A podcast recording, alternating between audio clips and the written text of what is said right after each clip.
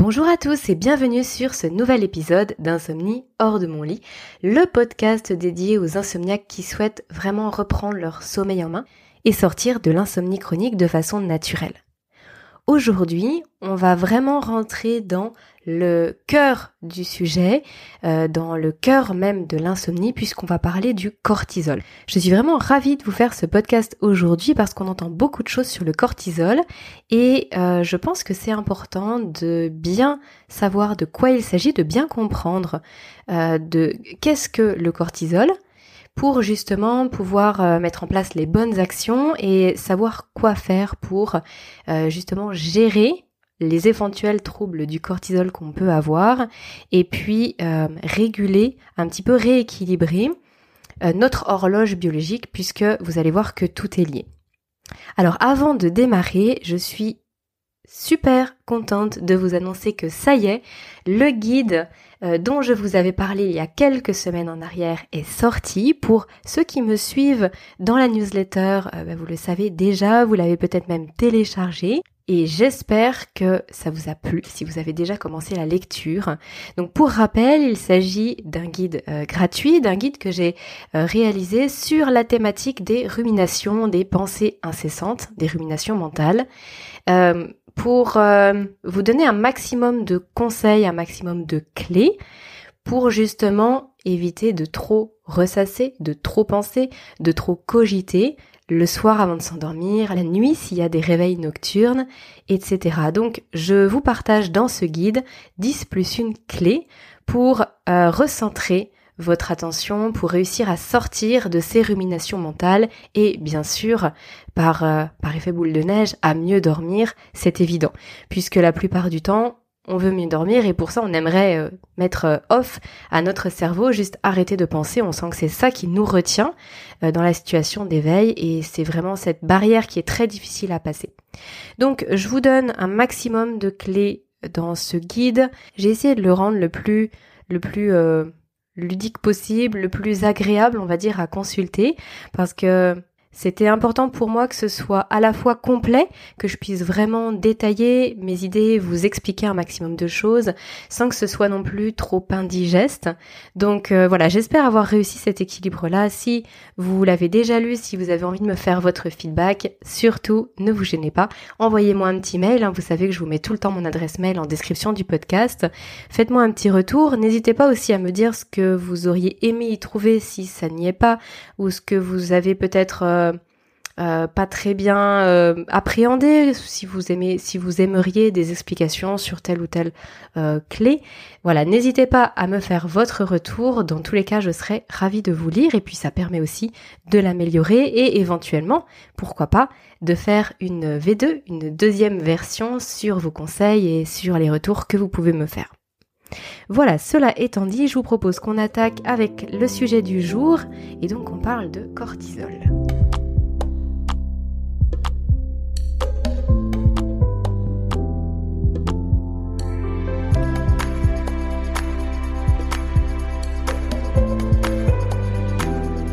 Le cortisol, c'est une hormone dont on entend beaucoup, beaucoup parler. On en entend parler à peu près dans tous les domaines, dans le domaine euh, du, sport, dans le domaine de la nutrition, dans le domaine euh, des burn-out professionnels, du stress, de la gestion des crises d'angoisse. On en entend vraiment parler partout. Et ce n'est pas faux. C'est-à-dire que c'est une hormone qui intervient euh, ben, tout le temps, qui est en permanence en nous finalement, dans des proportions différentes en fonction de la journée et ça on va le voir, mais c'est vraiment quelque chose qui est très important et surtout c'est quelque chose qui est naturel et qui est normal. Alors je dis ça parce que je pense que c'est important de replacer les choses dans leur contexte. Souvent on dit le cortisol c'est euh, le mauvais élève, c'est l'ennemi, c'est euh, l'hormone du stress, c'est vraiment euh, l'homme à abattre quoi. En réalité, le cortisol, c'est déjà notre hormone de l'éveil. C'est l'hormone qui va permettre euh, pour nous de nous lever le matin, qui euh, va simplement permettre qu'on ait une activité, qu'on ait cette phase d'éveil en opposition à la phase de sommeil qui, elle, est engendrée par une autre hormone qui est la mélatonine.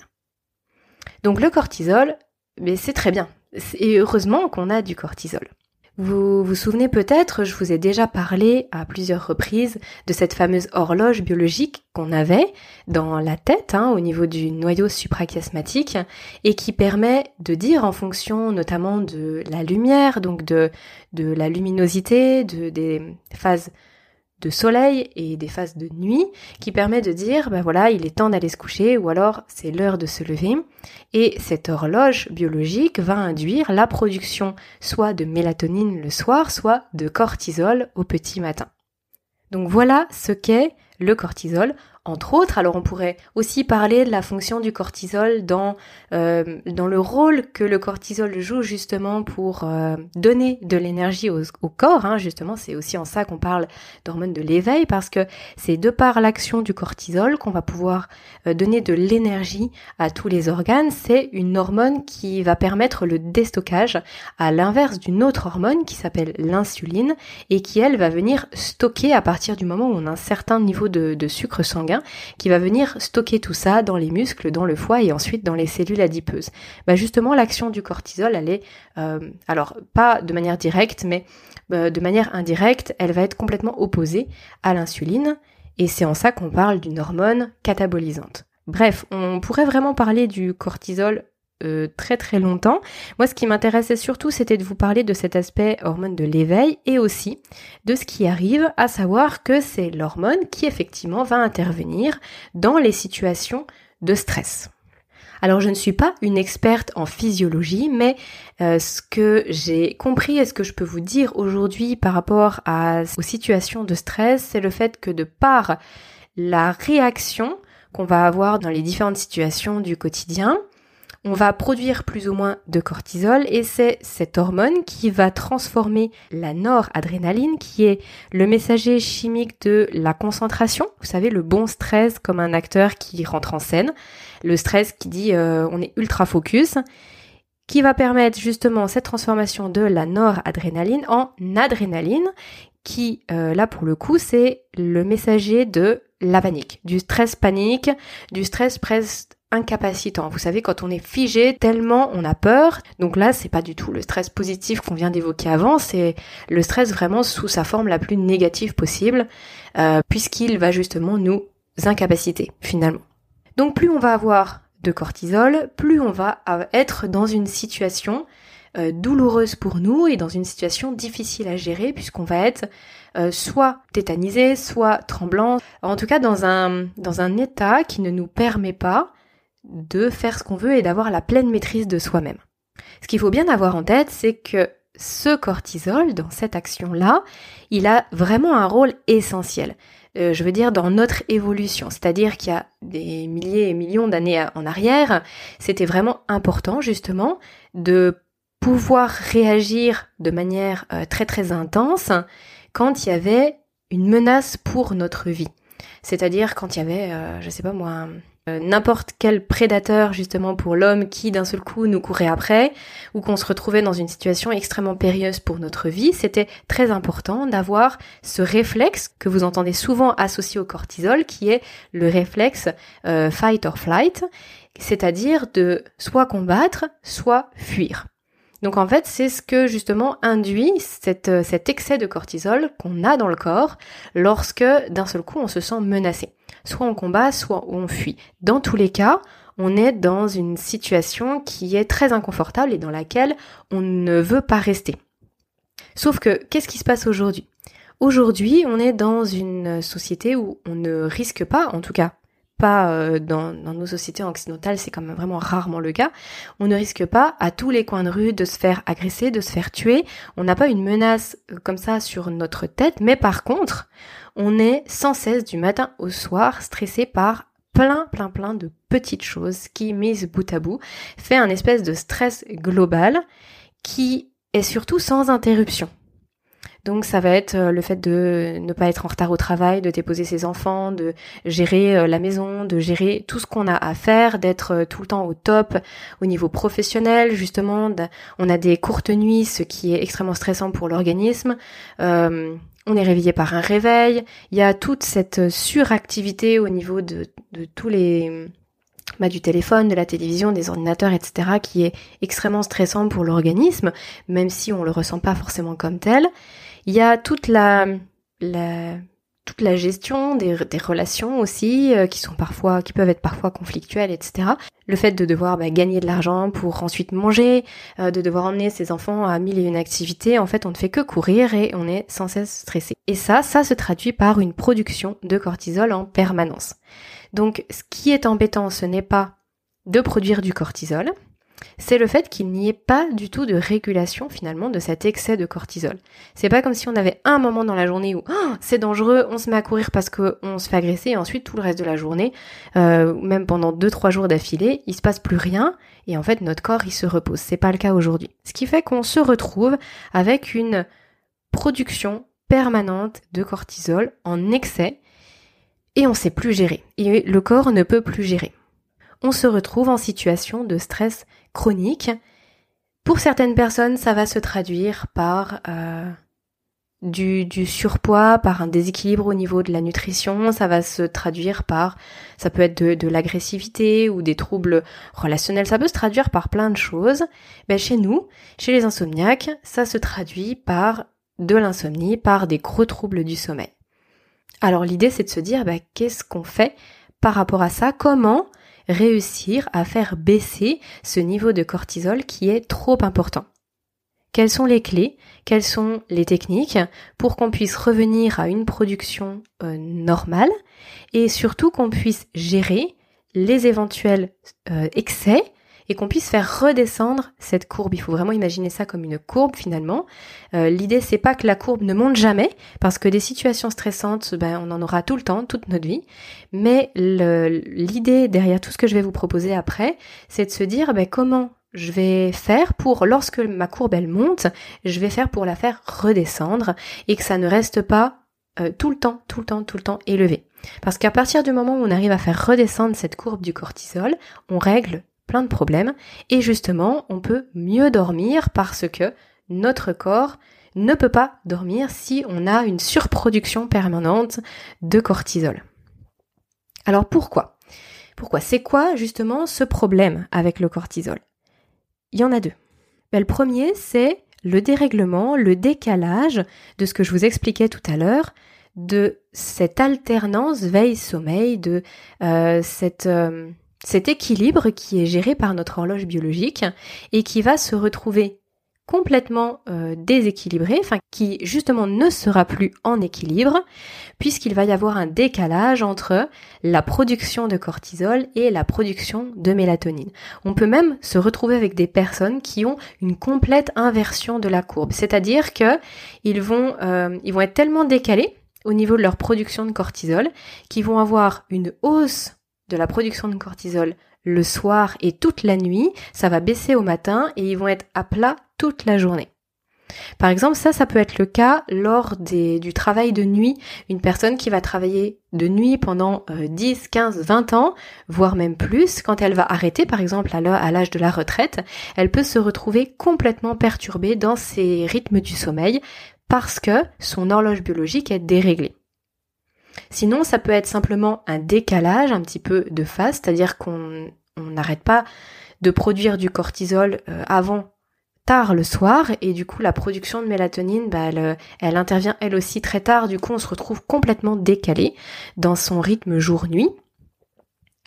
Ou alors il peut y avoir aussi cette, euh, situation là où on produit tellement de cortisol on a un excès tel de, stress et de production de cette hormone que justement la mélatonine ne suffit plus à nous faire basculer dans le sommeil parce que on peut pas, on n'arrive pas à faire baisser ce cortisol, il nous maintient éveillés. Et du coup, on n'a pas une assez grande production de mélatonine pour euh, pour équilibrer tout ça et pour nous faire plonger dans le sommeil. Donc ça, on va dire que c'est vraiment le problème qui est inhérent à cette euh, à l'aspect hormone de l'éveil, ce que je vous évoquais juste avant. Le cortisol, c'est l'hormone de l'éveil.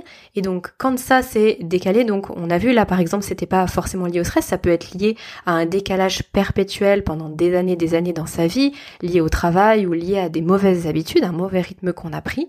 Là, du coup, on se retrouve avec ce dérèglement-là. Et l'autre point donc que j'évoquais, c'est cette surproduction de cortisol, ce trop plein de stress chronique et le fait qu'on n'arrive jamais à faire descendre la courbe et du coup on n'arrive pas à s'endormir. Donc vous voyez les deux éléments sont liés. Euh, on peut avoir le premier sans avoir le second. Par contre, c'est compliqué d'être dans la seconde situation sans avoir les effets de la première. C'est-à-dire que si vraiment on a une surproduction de cortisol, qu'on est dans un stress chronique, c'est compliqué de ne pas avoir de dérèglement et de décalage au niveau de son rythme veille-sommeil et de ne pas euh, souffrir de ce déséquilibre en ce qui concerne la nuit. Donc, pour récapituler, ce sont ces deux éléments qui, ensemble ou séparément, vont faire basculer dans l'insomnie chronique. Et ensuite, c'est un cercle vicieux qui s'installe, puisque l'insomnie en elle-même est un stress pour l'organisme. Je l'évoquais tout à l'heure en introduction. C'est un vrai stress pour l'organisme. Dormir 3-4 heures par nuit, c'est euh, terrible pour notre corps. Et du coup, ça vient alimenter ce fameux cercle vicieux.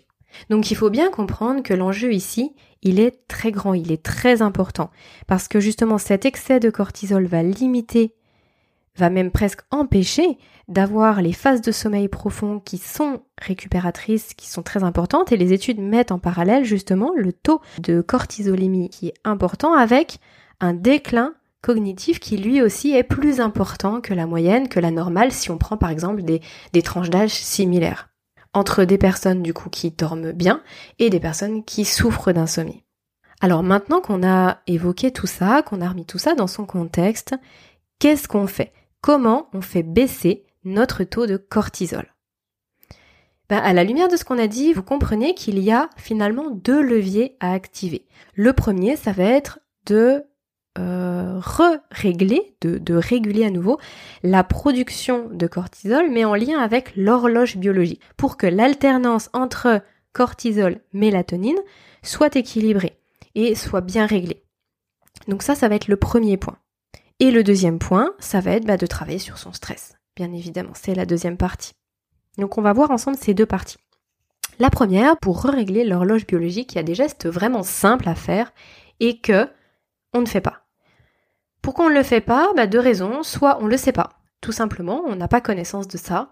Soit on trouve que c'est trop contraignant. Ou alors on a l'impression que finalement il n'y a pas vraiment d'enjeu derrière ça, que ce sont des petites choses et qu'il n'y a pas de répercussions. Or, la plupart du temps, on se trompe. Et je me suis moi-même énormément trompée. Et quand je m'en suis rendu compte, je me suis dit, mais finalement, c'était si simple que ça.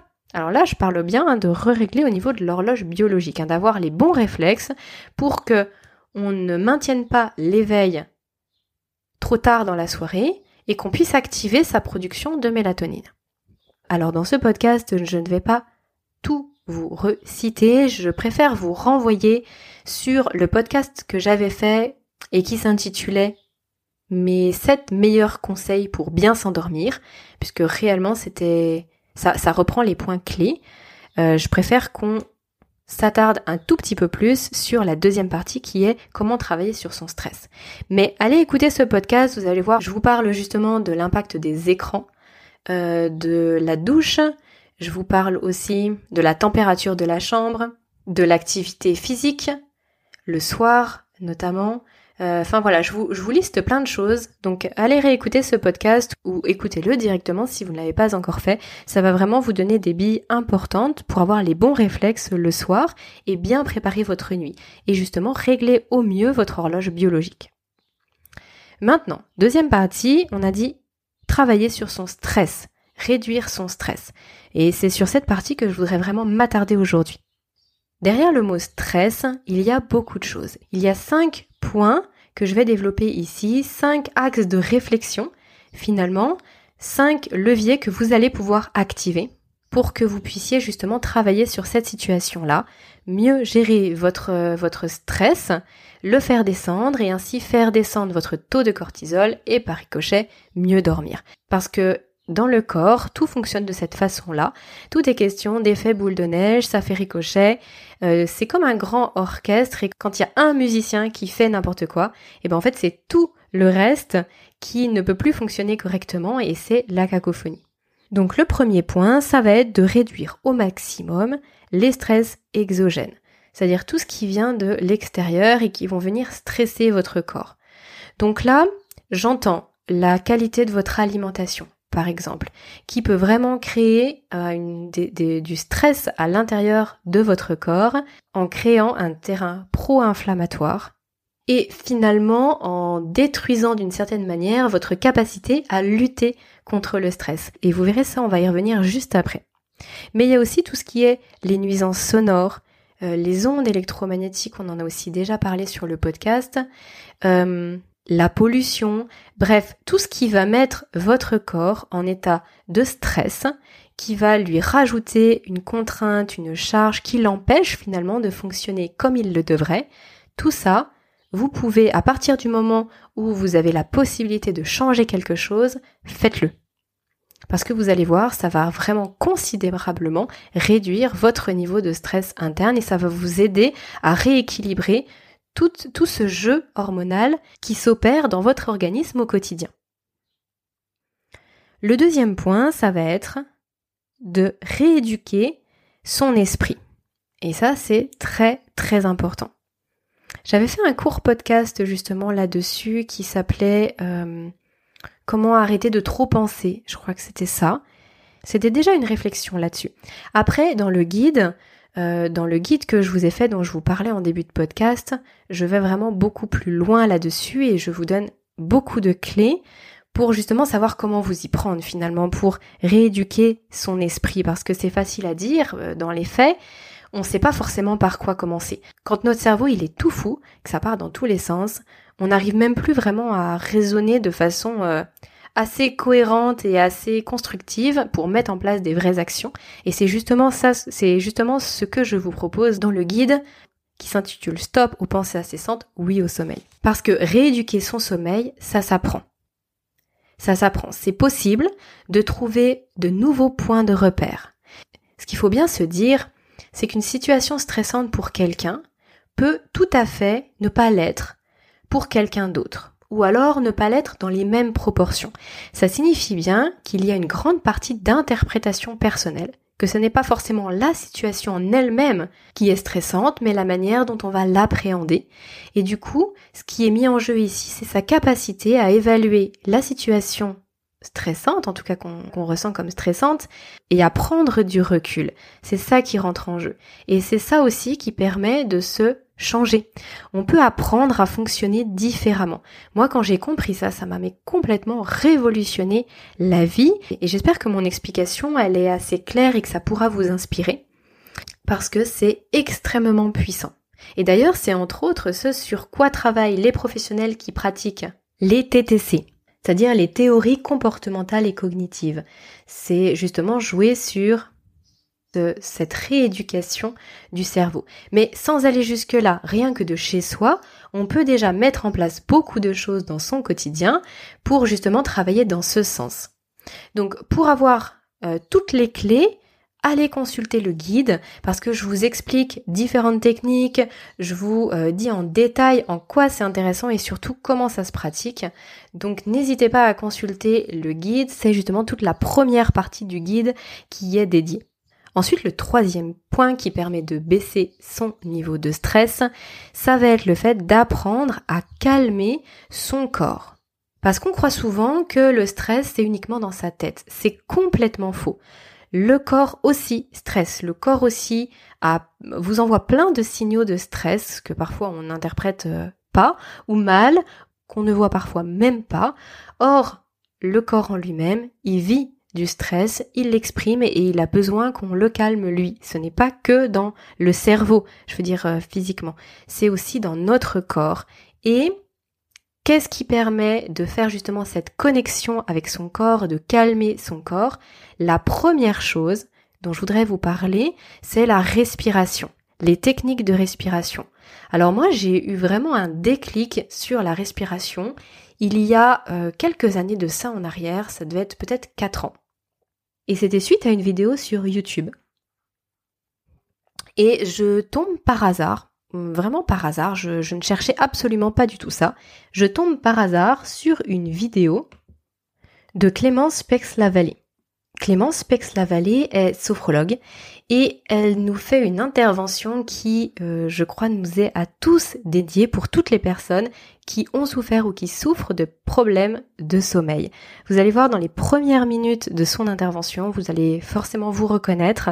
Si vous avez, allez, une dizaine de minutes, je sais plus exactement combien de temps dure la vidéo, je dirais 10-15 minutes en principe, euh, écoutez-la.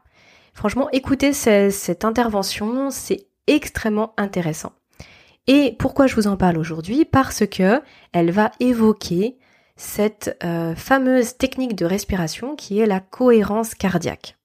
Le titre de la vidéo annonce déjà la couleur puisque c'est débrancher simplement son cerveau. Et ça, ça m'avait vraiment marqué parce que c'était exactement ce que je cherchais à faire à l'époque. Je voulais vraiment pouvoir appuyer sur cet interrupteur on-off et débrancher mon cerveau. Et du coup, elle va nous expliquer comment euh, la cohérence cardiaque permet de faire ça et comme quoi c'est prouvé scientifiquement. C'est-à-dire que les recherches aujourd'hui sont capables euh, de montrer que ça fonctionne, que ça fait baisser justement le taux de cortisol et que ça permet tout simplement de réduire en l'espace de quelques minutes la, la quantité de stress qu'on ressent. Donc moi, quand j'ai pris connaissance de ça, je me suis dit, euh, waouh, c'est extraordinaire. Et puis, malheureusement, comme pour beaucoup de choses dans la vie, je me suis dit que c'était génial, mais j'ai rien fait. J'ai rien fait. J'ai rien fait. J'ai voulu faire, j'ai trouvé que c'était merveilleux. Et le fait est, c'est que je n'ai pas mis en place de d'action, en fait, tout simplement, qui m'aurait permis de le tester. Donc c'est resté juste comme ça un petit peu en suspens et L'année dernière, j'ai rencontré, euh, comme ça, par le plus grand des hasards, une sophrologue qui a à nouveau euh, parlé dans la conférence à laquelle j'insistais de cohérence cardiaque. Et là, tout de suite, ça m'a remis cette vidéo en tête et je me suis dit, stop, j'ai passé euh, trop de temps à ne rien faire. Il est vraiment temps que je passe du temps à faire quelque chose. Et du coup, s'en est suivi un apprentissage pour moi de cette pratique de respiration. Euh, c'est vrai que maintenant, du coup, j'en connais d'autres, mais à l'époque, je ne connaissais que celle-ci. Et ça a été extrêmement, extrêmement important. Ça a joué un rôle, mais euh, crucial, dans ma sortie de l'insomnie chronique, parce que j'avais appris finalement à reconnecter avec mon corps. Alors, je vous raconte ça pas seulement parce que je veux vous parler de ma vie, mais simplement parce que je pense qu'il y a trois enseignements à en tirer. La première, c'est que la respiration est cruciale et qu'il faut y accorder du temps, de l'énergie, qu'il faut mettre en place des exercices, sachant que ce sont des exercices qui sont euh, qui sont courts. Hein. L'exercice de respiration, on ne passe pas une heure dessus. C'est quelques minutes, plusieurs fois par jour dans l'idéal, mais à chaque fois, ça ne, ça peut se caler entre deux activités dans notre journée. La deuxième, c'est qu'il faut être curieux. Si aujourd'hui vous êtes dans une situation difficile, n'hésitez pas à être curieux. Lisez un maximum de choses que vous pouvez trouver sur le sujet. Euh, faites des recherches euh, sur les différents professionnels aussi qui peuvent vous aider parce que le déclic, il n'arrive jamais du premier coup. Par exemple, aujourd'hui, vous m'écoutez. Euh, il, est, il, est, probable que vous ne changiez rien derrière cet épisode de podcast mais c'est une première brique, une première pierre que vous mettez dans votre euh, dans votre construction, dans, dans les connaissances en fait que vous avez. Et peut-être que le déclic ne se fera que dans quelques semaines, quelques mois, enfin le plus tôt possible j'espère, mais en tout cas c'est avec l'ensemble de toutes les connaissances qu'on acquiert et qu'on développe, qu'un jour on a le déclic qui nous permet de passer à l'action.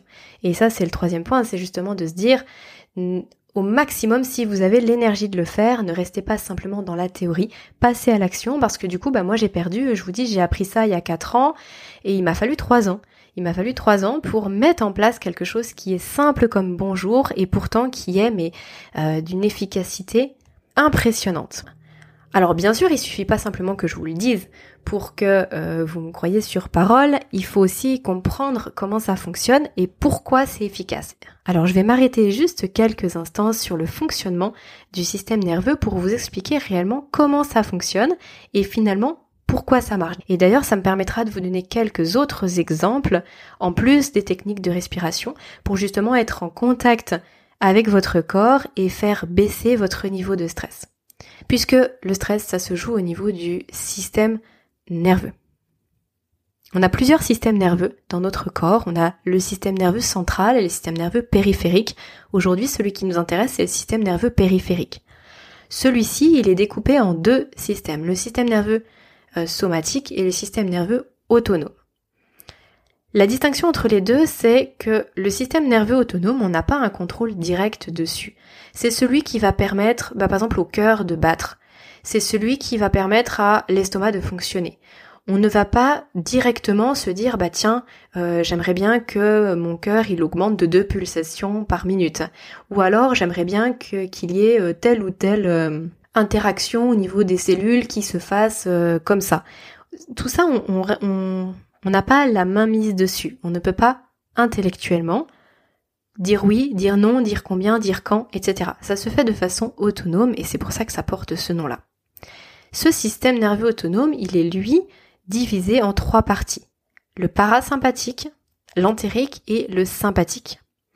On va s'arrêter sur le système nerveux sympathique parce que c'est lui justement qui pose problème, entre guillemets, lorsqu'on est en grande situation de stress. Le parasympathique, lui, c'est son rôle justement, ça va être de calmer, de calmer le jeu. Ça va être d'apporter du calme, de l'apaisement. Le sympathique, lui, c'est celui qui intervient quand on est angoissé, quand il y a euh, une, de, l'anxiété, quand il y a une situation euh, dangereuse. C'est lui qui se met complètement en éveil et qui va engendrer toutes les répercussions qu'on connaît sur notre qualité de santé, notre qualité de vie, notre ressenti, notre bien-être et le sommeil.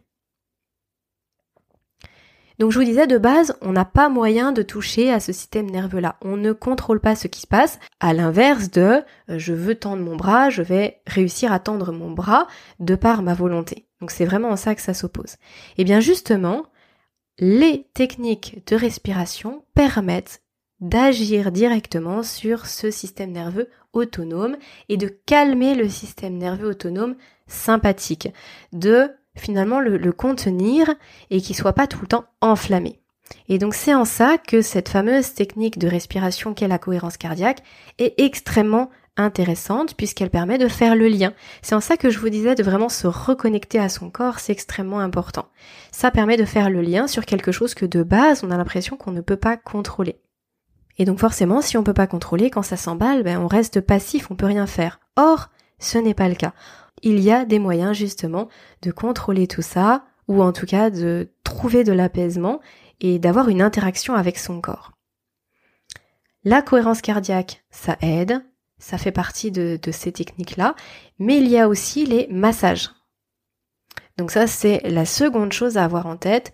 Les massages, et notamment le massage du plexus solaire est extrêmement intéressante pour faire baisser l'activité de ce système nerveux autonome sympathique.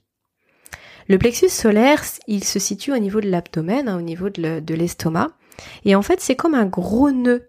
C'est comme un gros nœud où passe une quantité infinie de nerfs. On, parle d'un nœud parce que euh, visuellement, dans le corps, ça fait comme un nœud, et aussi parce que justement c'est à cet endroit-là que c'est parfois noué. Vous savez, quand on a vraiment peur, on a l'impression d'avoir l'estomac noué. Mais en fait, ça se joue justement au niveau du plexus solaire. Quand tous les muscles au niveau de ce nœud nerveux le contractent, le compriment et que finalement les messages ne passent plus correctement, eh bien ça génère une situation de stress qui est énorme. Donc finalement, ça va un petit peu dans les deux sens. C'est-à-dire que le fait d'être très stressé, ça va nouer encore plus le plexus solaire. Et dans l'autre sens, lorsque le plexus solaire, il n'est pas décontracté, lorsque ça peut pas fonctionner correctement à ce niveau-là, ça génère une respiration qui est, vous savez, très haute, très claviculaire, qui est très saccadée. Et cette respiration-là entraîne à nouveau, génère elle aussi une grosse situation de stress. C'est comme tout dans le corps en physiologie, il y a rarement des choses qui vont que dans un sens. C'est, c'est souvent, il suffit de prendre le problème par un bout et finalement après ça se délie. Mais euh, il faut bien avoir en tête qu'il y a des cercles vicieux ou vertueux, ça dépend dans quel sens on se place euh, absolument partout. Donc les massages, et notamment le massage du plexus solaire, aident à apaiser ce système nerveux autonome sympathique. Les massages, quand je parle de massages, ce sont pas forcément des massages de professionnels. Il n'y a pas forcément besoin d'aller voir un masseur ou un masseur kinésithérapeute. Ça peut être simplement votre conjoint, un membre de, votre famille qui vous fait un massage. Juste le fait de poser les mains sur euh, les épaules, sur le corps pour faire un massage, rien que l'intention et la bienveillance que la personne y met, tout de suite, ça agit sur le taux de cortisol. Et ça, c'est absolument extraordinaire. Et justement, ça a été aussi prouvé scientifiquement qu'on faisait baisser le taux de cortisol juste en, massant quelqu'un. Donc c'est quand même extrêmement puissant. Et d'ailleurs, dans les pays tels que euh, la Thaïlande, où ce sont vraiment des adeptes du massage, où c'est euh, culturel hein, chez eux, l'apprentissage du massage et la pratique, il y a une certaine zénitude, une certaine sérénité qui, qui émane euh, de, de, ces gens dans leur vie du quotidien qu'on ne connaît pas du tout, nous, dans nos cultures occidentales. Donc, je dis pas que c'est le seul élément, mais il y a quelque chose à en tirer, ça fait réfléchir et, et quand en plus la science prouve que ça joue sur le stress, les hormones, etc., bah voilà. Je pense qu'il y y a vraiment là une piste à suivre et c'est quelque chose qui peut fortement vous aider à mieux dormir, c'est certain. Le quatrième point, et ça je vous en parle aussi dans le guide, c'est la mise en place des routines.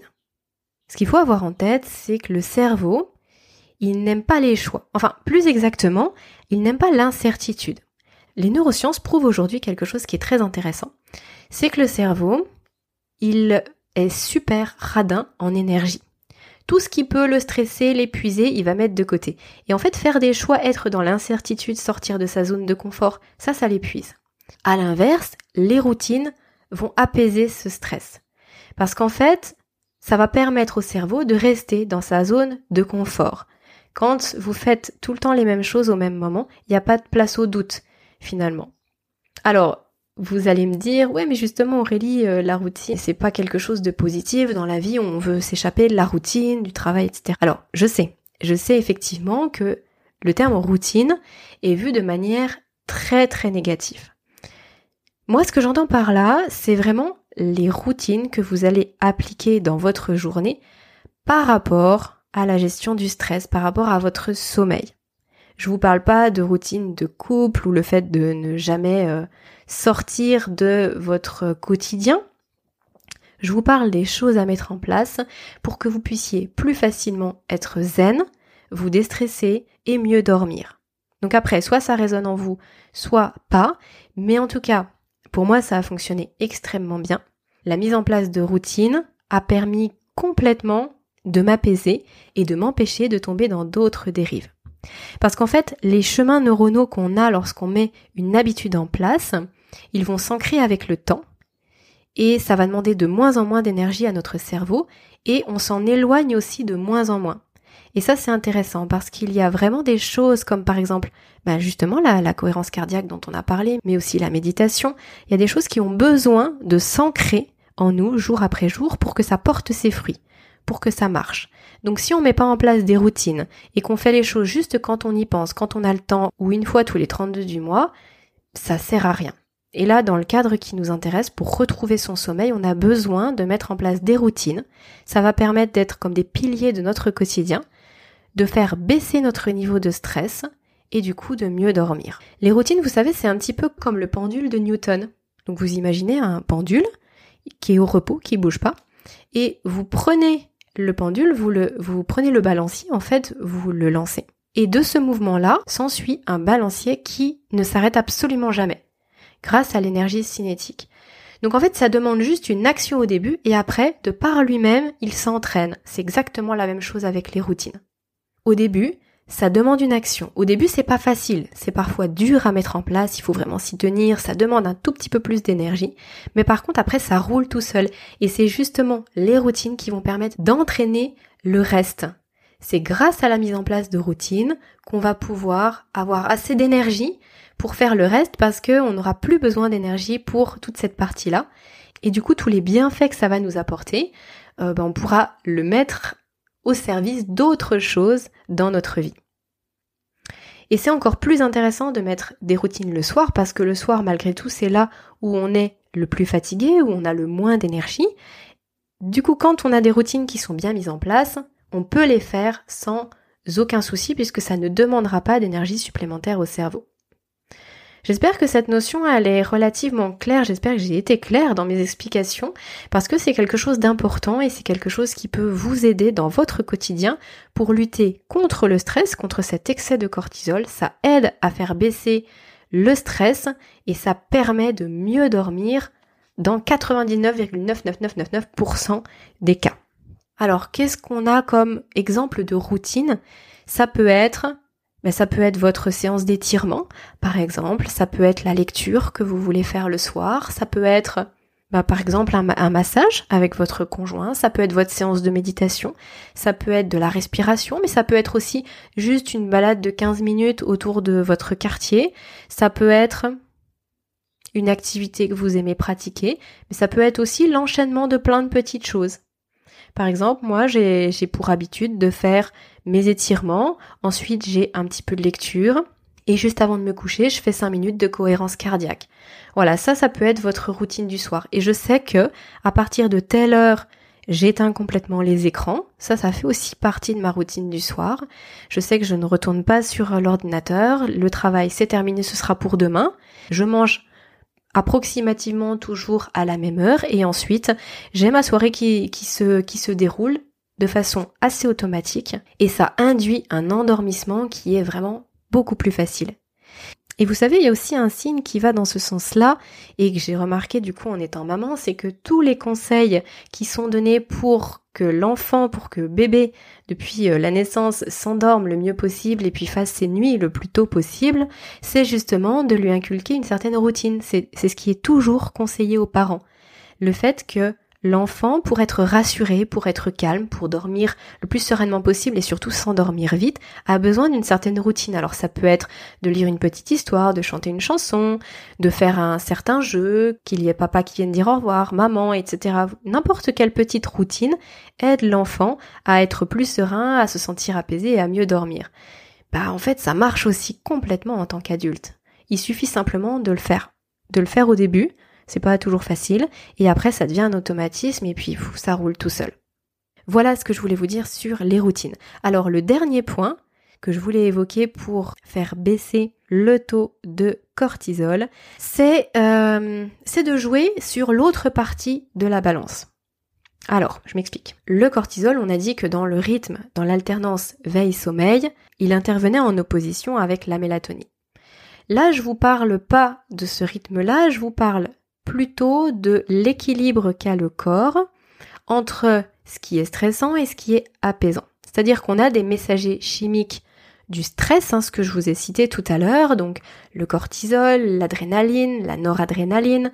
Ça, ce sont vraiment des messagers chimiques qui vont mettre le corps en situation d'éveil, de stress, de, focus, etc. Mais on a aussi des messagers chimiques qui, eux, ont pour rôle de calmer toute l'activité cérébrale, de calmer le corps physiquement, de l'apaiser, d'apporter aussi le sentiment de joie, de bien-être, l'attachement, la, qualité de la relation, etc. Donc là, je pense par exemple au GABA, à la sérotonine, mais aussi à l'ocytocine. Et donc en fait, tous ces messagers chimiques-là, s'ils sont en trop faible nombre dans notre corps, ils ne vont pas réussir à compenser tous les messagers chimiques du stress. Donc on peut jouer sur le stress en lui-même, mais on peut aussi jouer sur justement l'autre partie de la balance et augmenter un maximum notre production de GABA, de sérotonine, d'ocytocine. Alors l'idée c'est de jouer sur les deux tableaux, hein. à la fois de jouer sur le stress et puis aussi d'augmenter tous ces, euh, tous ces messagers chimiques là. Comment on fait pour jouer là-dessus? Il y a par exemple l'activité physique, le fait de faire du sport. Le fait de faire du sport, ça va libérer un sentiment de bien-être qui va mettre le corps et l'esprit au repos pendant un certain temps. Donc le sport pratiqué de manière quotidienne est vraiment un excellent levier pour lutter contre le stress. Il y a aussi le fait d'entretenir des relations sociales de qualité, puisque là on va générer beaucoup d'ocytocine, beaucoup d'hormones de bien-être et de l'attachement. Elle, pareil. Vous avez compris l'idée, à chaque fois ça permet justement de contrebalancer le stress. Il y a aussi l'alimentation. Alors j'en parlais tout à l'heure et c'est à ça que je faisais référence, c'est le fait que les messagers chimiques sont synthétisés grâce aux acides aminés qu'on va trouver bah, dans notre assiette, tout simplement. Euh, dans les aliments qui contiennent des protéines, il y a ces acides aminés. On en a besoin d'un certain nombre, ce sont les acides aminés qui sont dits essentiels et qui vont permettre de synthétiser tout ce dont je vous parle là. Le GABA, la sérotonine, l'ocytocine, mais aussi la mélatonine euh, pour le sommeil, etc. Ça, on le retrouve dans nos assiettes. Donc si on a une alimentation qui est complètement déstructurée, qui n'apporte pas au corps ce dont il a besoin, on peut manquer de ces messagers chimiques du calme, de l'apaisement. Il y a aussi la rencontre avec la nature. Alors ça, ça paraît un petit peu désuet. Moi, je me rappelle la première fois qu'on m'a dit ça, je me suis dit bon, oui. Enfin, ça dépend si on aime. Peut-être que certaines personnes n'aiment pas marcher dans la nature, etc. Mais en réalité, non, c'est pas du tout désuet et c'est pas du tout accessoire.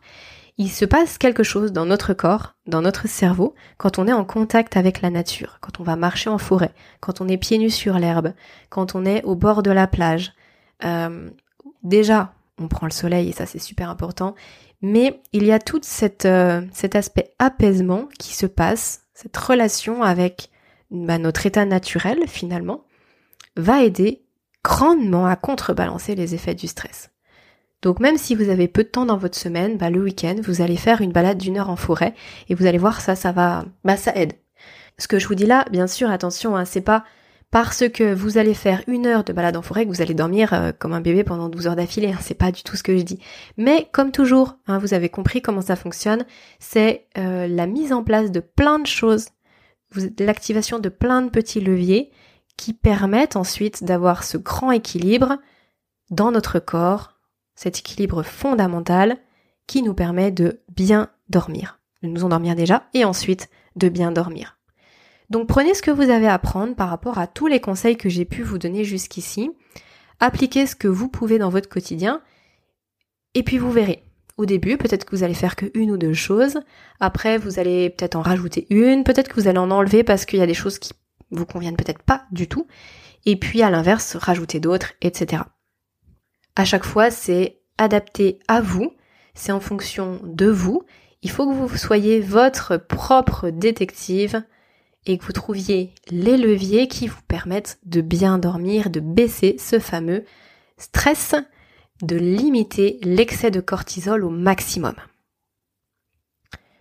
Voilà les amis ce que je voulais vous dire par rapport au cortisol. Alors j'ai bien conscience que c'est vraiment un très très gros podcast, qu'il y a vraiment beaucoup de choses finalement à, ingurgiter, euh, mais il y a beaucoup de choses que vous allez retrouver dans le guide aussi et de manière euh, peut-être plus visuel.